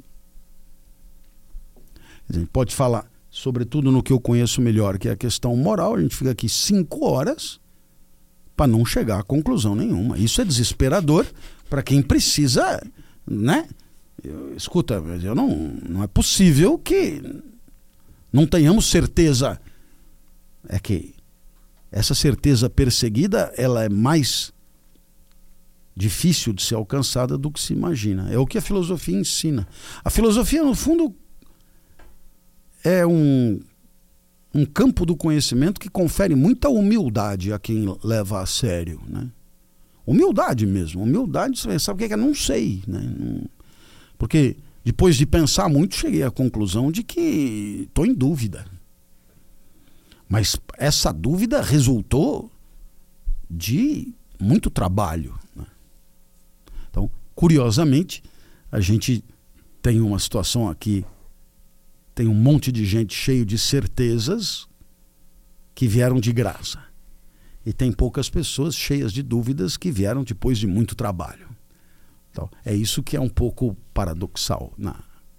Mas, ainda assim, eu, eu recomendo demais que as pessoas passem a se interessar. E eu me empenho, na verdade, por amor ao que eu ensino. Eu me empenho demais para que as pessoas passem a gostar daquilo que eu ensino quando alguém diz eu fui estudar filosofia por sua causa, e não são poucas as pessoas que já me disseram isso, eu realmente me sinto muito recompensado. Primeiro, por ter a, a exata dimensão e a limitação do que eu posso ensinar. um curso de filosofia é muito mais né, adequado. É, e segundo, o fato da pessoa ter tomado essa iniciativa é, me deixa muito feliz, porque isso não aconteceria se eu não tivesse estado na vida da pessoa em algum momento, e isso vai ser bom para a pessoa. E eu, isso me encanta muito. Bom. Eu queria. Eu, eu, separei, eu sou, como eu te falei, eu consumo muito conteúdo seu na internet. E eu separei algumas palavras que eu acho que você sempre traz definições muito valiosas. E eu queria que você queria falar essas palavras para você trazer as suas definições. Bora lá. Acho que a primeira palavra, propósito. Né? Uma palavra que se transformou o pote de, de ouro atrás do arco-íris para todo mundo. Pessoas vendem curso, ah, encontre seu propósito, seu propósito. Queria ouvir a sua definição de o que é propósito. Então, é, o propósito, ele, em primeiro lugar, ele, ele aponta para um, um, um, mundo, né, uma realidade que não existe ainda. Ela é apenas imaginada, ela é apenas é, concebida no espírito. E ela é, mais do que concebida no espírito, ela é desejada. Né? Então, é uma é, uma, é um mundo concebido no espírito e desejado. Mas não é. É um, é um mundo que tem a ver com a nossa intervenção. Então, aqui é uma, uma outra condição do propósito. O propósito não é uma. Ninguém tem como propósito né, é, que uma ocorrência que não depende dele aconteça. O propósito, ele deve necessariamente depender de uma iniciativa de quem tem o propósito. Né? Portanto, o propósito ele tem uma dimensão prática, estratégica, uma dimensão de realização. Né? Portanto, todo propósito implica um diagnóstico sobre um fim desejado a alcançar e um meio adequado para alcançá-lo. Em terceiro lugar, todo, todo propósito implica uma transformação da realidade existente, porque é outra, e, portanto, implica um diagnóstico sobre o valor, se você preferir, o ganho de valor em relação à realidade imediatamente vivida. Dizer, todo propósito busca uma transformação positiva do mundo, e quando eu digo do mundo, eu incluo si mesmo, né? Si mesmo. É. E, portanto, há que se ter com clareza aonde houve esse ganho, aonde houve esse, esse incremento, onde. E isso pressupõe uma difícil avaliação sobre o valor das coisas. Né? Não é muito simples você é, ir além do óbvio para justificar o valor. Né? Então eu penso que esses três elementos né, transformação, prática e valor são o tripé que todo propósito exige para merecer esse nome. Acho que é uma boa explicação. A outra palavra, acho que é o produto mais vendido do século, que é sucesso. Ah, sucesso. Então, é, o sucesso, né, ele, é, ele, ele tem a ver com um estatuto existencial vivido ou por viver, seja alcançado ou desejado, e que tem uma chancela dupla. Uma chancela pessoal de quem o alcança e, portanto, vê na posição alcançada um valor, e uma chancela social. Todo, todo sucesso pressupõe uma aprovação daquele estatuto como bem-sucedido. Né? Não há um sucesso que possa abrir mão de uma legitimidade conferida pelo grupo. Né? Mas é uma legitimidade conferida pelo grupo e incorporada por quem o busca. Então, há uma combinação, há um, uma intimidade, há um, uma, uma, uma corroboração né? De um entendimento do que a sociedade considera como uma vida bem-sucedida e do que o indivíduo que persegue isso considera como uma vida bem-sucedida. Os dois pensam parecido, os dois pensam da mesma maneira. Então, o sucesso ele é ao mesmo tempo definido por uma chancela individual e por uma chancela social que implica um certo estatuto existencial é, é, composto por um certo número de de condições materiais de vida concretas, como, por exemplo, um, um, uma posição profissional, uma posição é, pessoal, familiar, etc. Aí, cada sociedade tem, é, digamos, a sua forma de definir o sucesso, né? seja na história, seja na geografia. Né? Mas ainda assim, é, sem essa dupla chancela, o, su o sucesso não não merece esse nome. E a última palavra, felicidade. Só, só para terminar o sucesso, existe um problema que é quando o que a sociedade considera sucesso não é o que você persegue para a sua existência. Então, aí, aí, fica claro, fica mais claro quando não estão juntos, né? Então, assim, é, a sociedade tem os seus critérios de sucesso e você vai no sentido contrário. É, e aí você pode entender que você viveu uma vida que, no seu entendimento, foi uma vida muito digna, muito, mas faltou o requisito da chancela social para que possamos falar de sucesso. Tal como nós entendemos o sentido do sucesso hoje, né? Certo?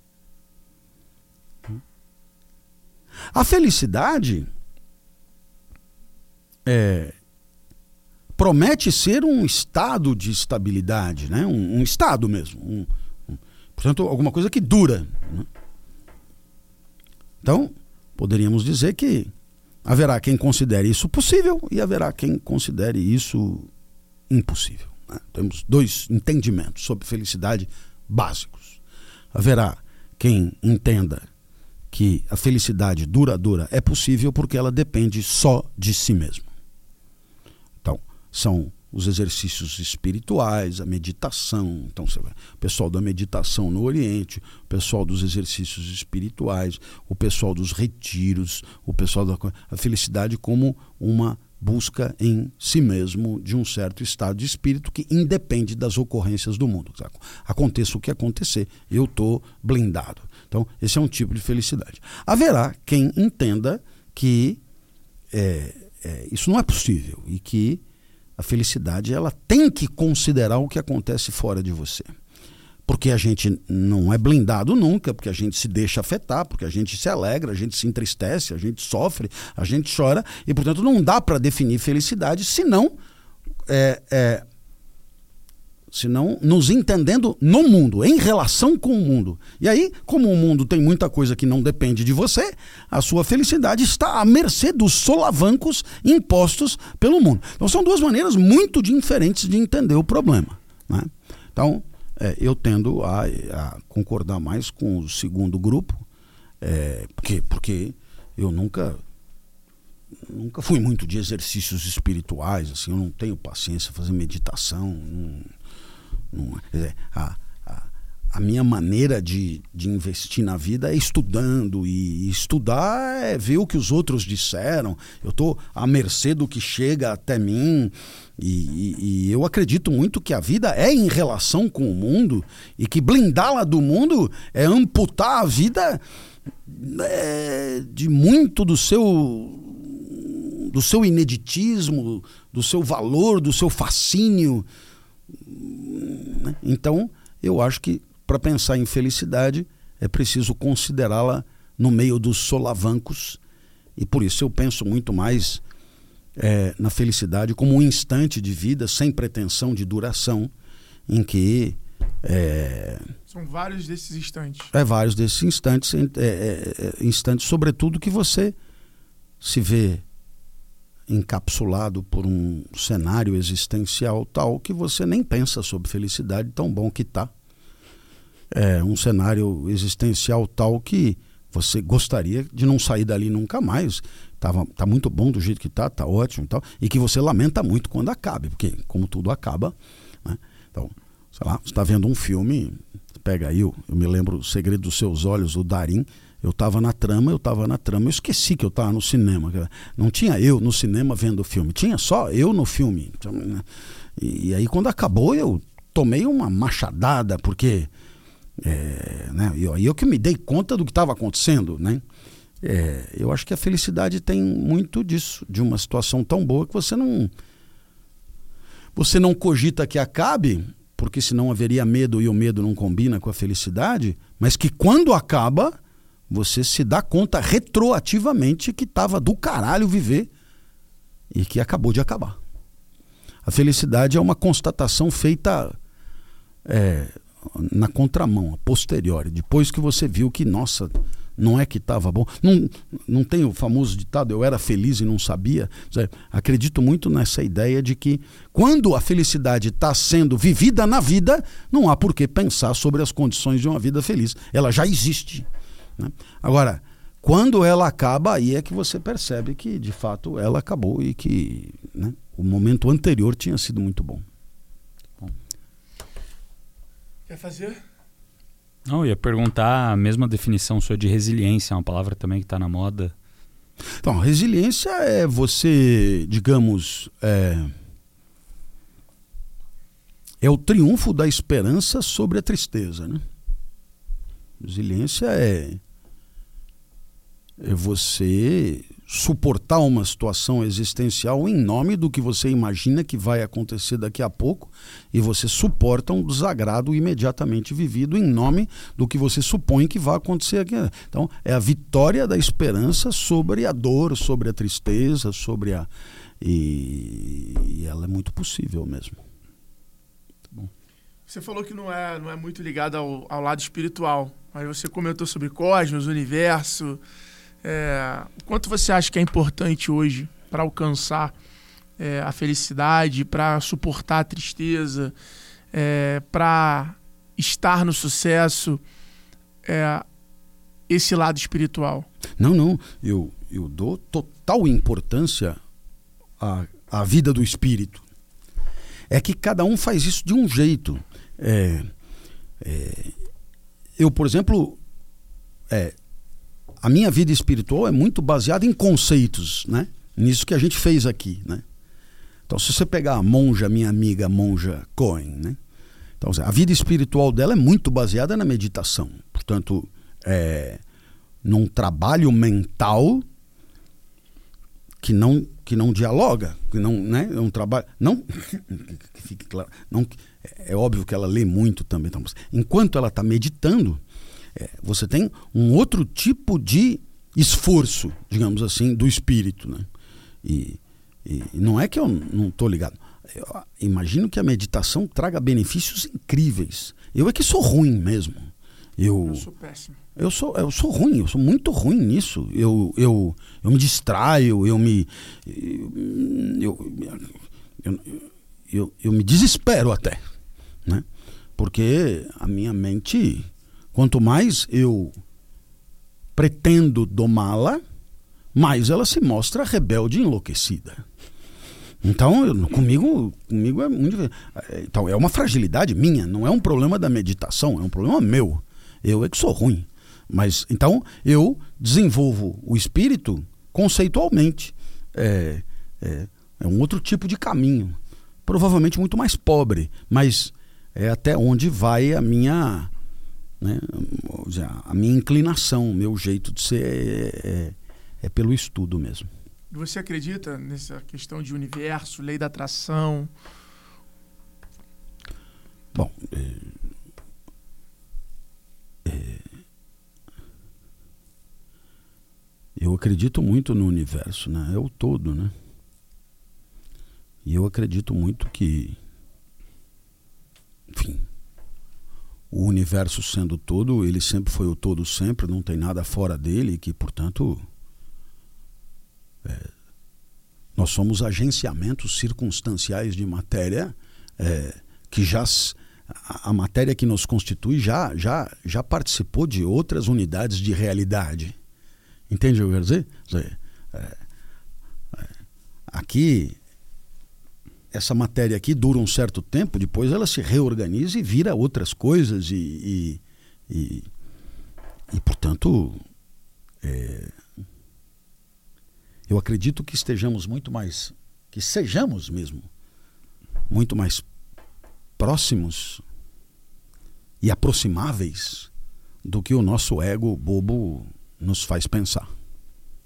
Esse ego, essa certeza da individualidade, essa busca assim de uma de uma de uma fronteira, de uma de uma separação, de uma cisão entre um e outro, etc. Eu acho que é, é um entendimento assim mais atomista é, de que é, é a matéria como se fosse um, um trator. Né? Matéria encontra matéria, vão surgindo coisas, desaparecendo outras, surgindo coisas, desaparecendo outras, e circunstancialmente deram uma bimbada, nascemos, vamos desaparecer e a nossa matéria se reorganizará, etc. E, portanto, é, eu imagino que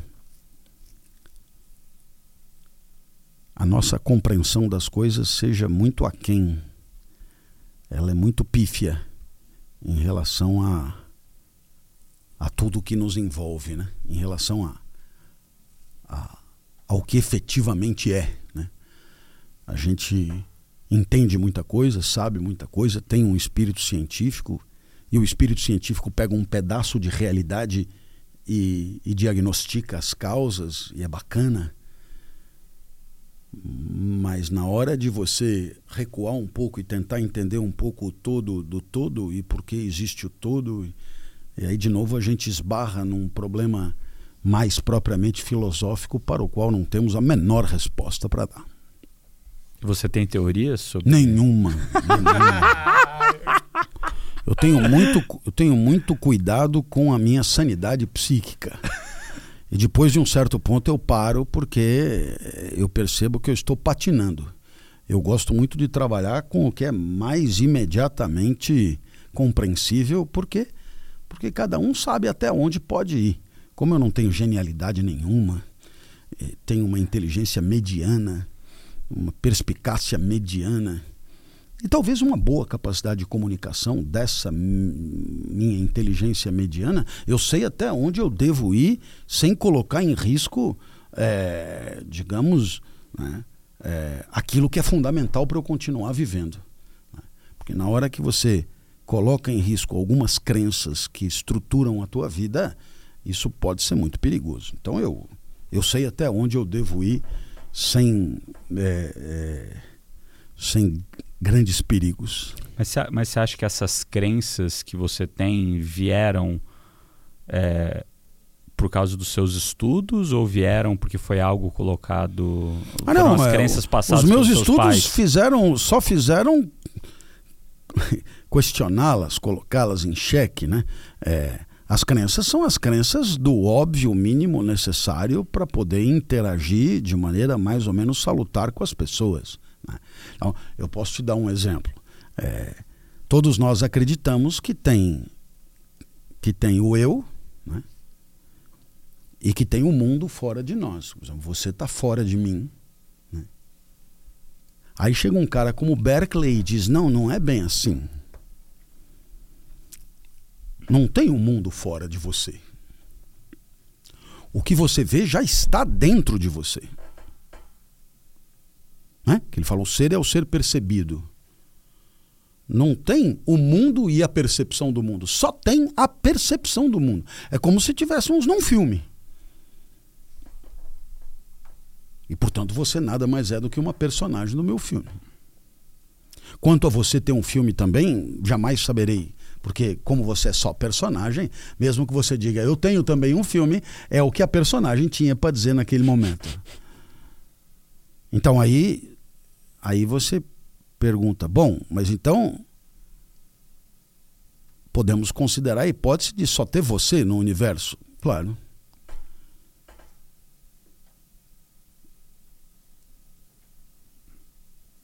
O universo desapareceria com você.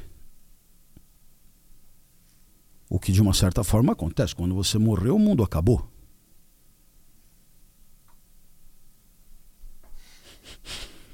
Muito bom, cara. Quando você.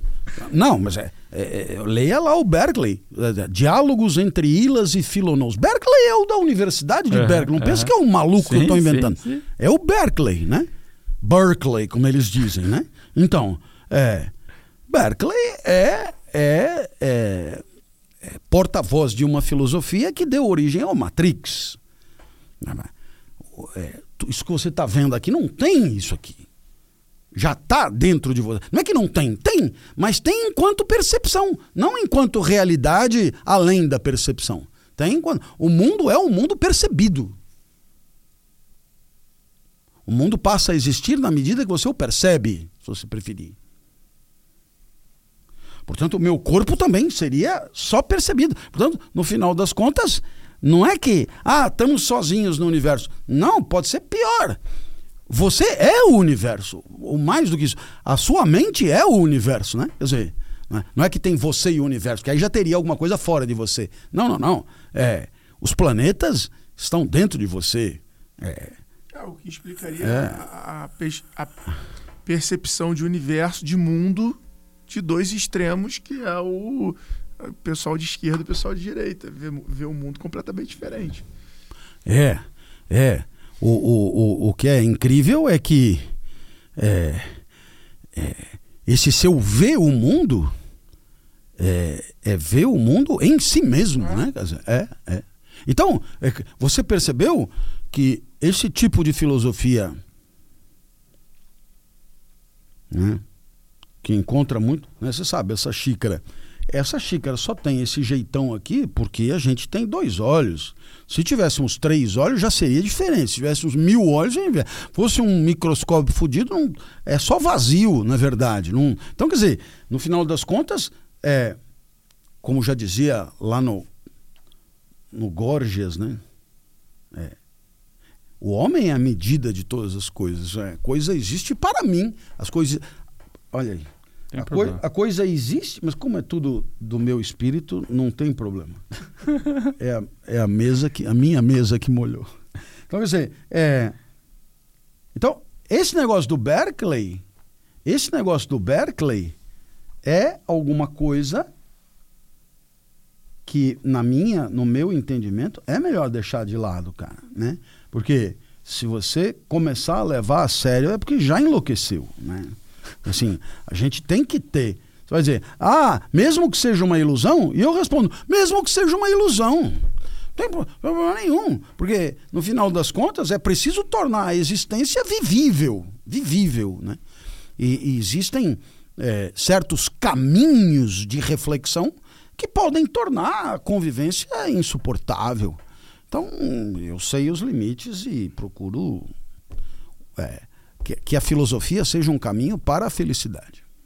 Que loucura, cara. Assim, tenho... é, é, quase entrar num buraco lá do buraco. Nossa, é quase você não. não sai, é isso você mesmo. não sai é, nunca não mais sai lá. Nunca mais. Tem algumas pessoas que eu conheço que entraram por esse caminho e não, não voltaram é, mais. É, não. Então, é...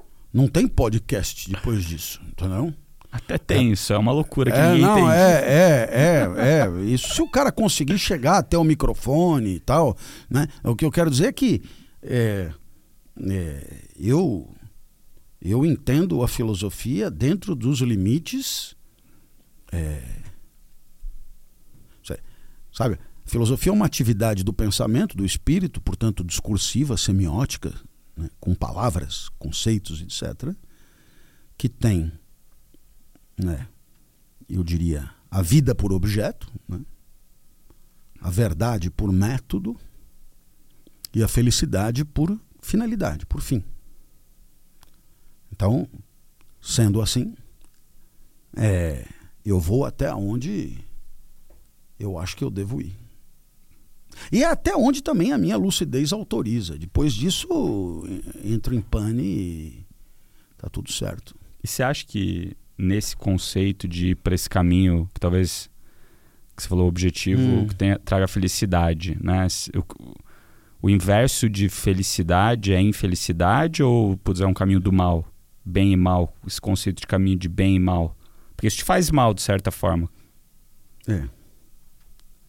Então, é, é, é... Você acredita que existe o bem e o mal?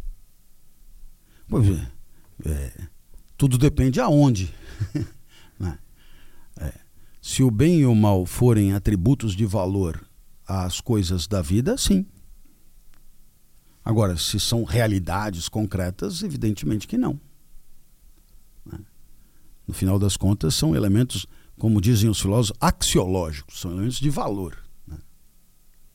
Agora, entenda bem. É, se a felicidade, para mim, é um instante de vida que dispensa reflexão sobre ela mesma, em que você tem um, um estado tal de reconciliação com o mundo e de potência que quando acaba você lamenta muito, a infelicidade é mais ou menos o contrário. Ou seja, um instante de vida em que você é, é, que não esgota nele mesmo a sua razão de ser, que você está doido para que acabe logo, que você não para de olhar no relógio, que você entendeu? Então quer dizer, é, que é mais ou menos quase o tempo inteiro. Eu vou sair daqui agora, vou entrar num táxi, vou para casa. Não me peça para ser feliz no meio do caminho. Muito difícil. Né? Muito difícil, não consigo. Né? É, então, é, a, a, vida tem muito de instrumental? E, portanto, muito pobre. É por isso que a felicidade é inútil, né? porque ela é justamente esse momento da vida que não é útil para nada. Ela basta por ela mesma. Eu escrevi um livrinho com esse título, A Felicidade é Inútil. É um livro que eu gosto muito, mostrando muito bem que todos os momentos de felicidade genuína são completamente inúteis. Você, quando genuinamente é feliz beijando uma pessoa que você ama, obviamente que você não está ao mesmo tempo vendo a utilidade daquele beijo. E se enxergar a utilidade daquele beijo, não há uma felicidade genuína naquele beijo. Uma coisa é excludente da outra. Sensacional. Esse fim de semana eu tive vários momentos de felicidade, cara. Olha só. Então, eu percebo que ante o, a perplexidade geral, eu aqui me despeço. Queria lhes dizer que foi encantador, certamente a entrevista em podcast mais assim, raiz, genuína, aberta, autêntica de que eu já participei. Portanto, só posso agradecer pelo momento de felicidade. Muito bom, muito bom. Bom, queria agradecer demais por ter participado aqui dos extremos. Tenho certeza que vai ser um episódio que nossa turma vai curtir muito. É... Tuas redes sociais, queria que você deixasse aqui pra galera, pra galera também continuar te seguindo lá. É, pode ir lá no, no Instagram, né? Acho que é arroba Clóvis de Barros, né? Eu não sei porque eu não entro, mas tem é, tem lá as atividades e tal. E tem o podcast né, de Tapamonha que você pode encontrar em todas as plataformas e o hashtag Partiu Pensar, que são dois podcasts que eu me empenho bastante em, em refletir sobre a vida. Perfeito. Ô Clóvis, se você tivesse o superpoder para acabar com um problema da humanidade, qual problema você escolheria? Ah, eu escolheria é, uma escola pública com professores ganhando 20 mil por mês super bem selecionados, preparados em academias de professores, alunos orgulhosos de frequentar a escola pública, uma escola pública tão boa quanto qualquer outra escola, e formando uma sociedade é, é, é, lúcida, preparada para pensar, preparada para refletir sobre o mundo, preparada pra, com professores orgulhosos da sua carreira e aplaudidos pela sociedade, que também se orgulha da sua escola, e governantes preocupados em zelar pela escola mais do que qualquer outra coisa que possa lhes passar pela cabeça. Por que, que você acha que isso não acontece hoje? Não, isso já é um outro problema. É porque é, o, é um ciclo. O governante não se incomoda com a escola porque o governante busca o poder, o poder depende do voto e ninguém vota em ninguém por preocupação na escola, porque ninguém considera a escola importante. Então o governante, muito bem, também não não dá muita bola para a escola porque não depende disso o seu sucesso Como político. Na África usam a comida para poder governar. É, É isso um- aí. entendeu? Um loop infinito. né? Se fosse assim, prefeito, cidade de 100 mil habitantes, vai se candidatar à reeleição, a sociedade chega e fala: o nosso voto em você dependerá da excelência da escola pública municipal. Já diz antes. Então o cara deixa em quatro anos a escola redonda e aí ele é reeleito. É um critério decisivo para a eleição. Como não é assim, o prefeito se preocupará com outras coisas. Fato. Foda. Muito bom. Muito obrigado Queridos, por ter participado. sempre às ordens. Obrigado. Porra, incrível. E um abraço ao nosso amigo Amigo Daniel, Daniel Castanho, Castanho. que nos aproximou. Devemos a ele esse encontro tão feliz. Muito Boa. obrigado. Mais alguma coisa, irmão? É isso. Galera, então segue a gente lá no arroba podcast extremos. Segue lá G4 Podcasts.